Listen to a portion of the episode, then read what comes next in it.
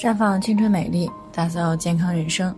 专业的女性健康知识分享呢，就在这里。亲爱的朋友们，大家好。首先呢，还是要分享一下我们的联络方式。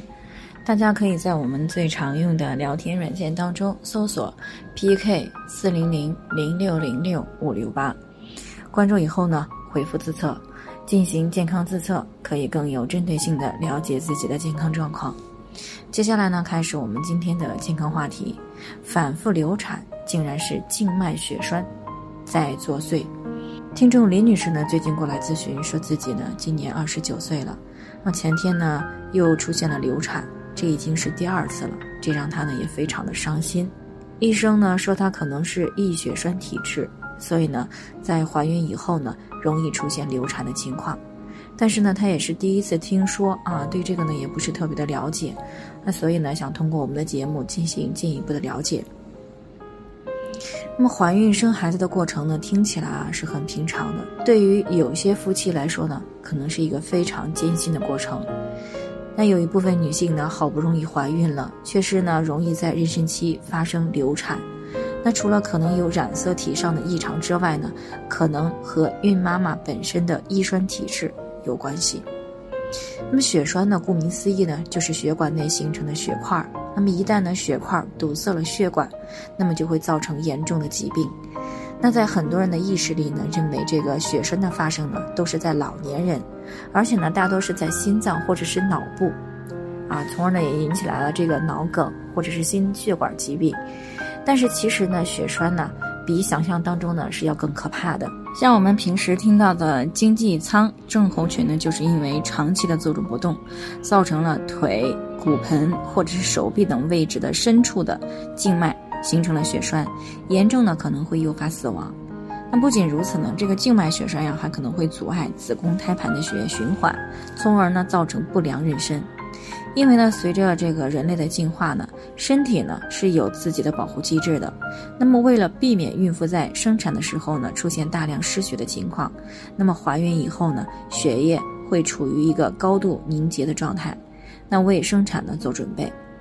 但是如果存在异常的高凝状态呢，那么就有可能导致胎盘的血液循环出现问题，这样呢也就增加了死胎、流产、胎儿宫内生长受限、胎盘早剥等这些不良妊娠的风险。而且呢，还有研究指出，复发性流产的女性，也就是有习惯性流产的女性呢，可能具有血栓形成的倾向。这种不正常的倾向呢，称为血栓形成体质。血栓形成体质呢，不是单一的疾病。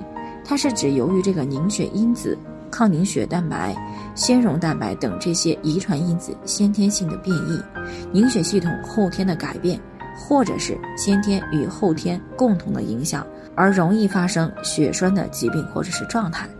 所以呢，为了降低这种情况的出现呢，女性朋友呢最好注意几点。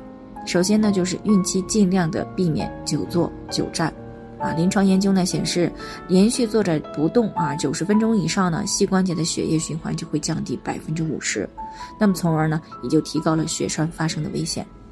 所以呢，长时间的坐在办公室、长途旅程的人呢，建议每隔一段时间呢就站起来啊，活动一下筋骨，可以通过喝水以后呢不得不去厕所这样一个行为呢，达到被动的活动，促进血液循环的目的。那么其次呢，就是尽量的清淡饮食。啊，以减少呢血管粥样硬化发生的风险，间接性呢也就降低了血栓发生的风险。再者呢，也可以通过基因的检测协助预防先天性血栓塞的发生。那么先天性的血栓塞症呢，可以由 DNA 的突变引起来血液凝固性疾病。那么症状呢，通常是到成年以后呢才会表现出来。所以呢，对于习惯性流产者、准备怀孕的。在怀孕早期的女性以及生活习惯不佳的女性，更应该去了解自身是否存在血栓塞先天性风险因素。那如果存在有血栓的倾向，那么就要及时的干预，以减少因为血栓塞而引起来的相关的健康问题。好了，以上就是我们今天的健康分享。那鉴于每个人的体质呢有所不同，朋友们有任何疑惑都可以联系我们。那我们会对您的情况呢做出专业的评估，并且给出个性化的指导意见。最后呢，还是希望大家都能够健康美丽常相伴。我们明天再见。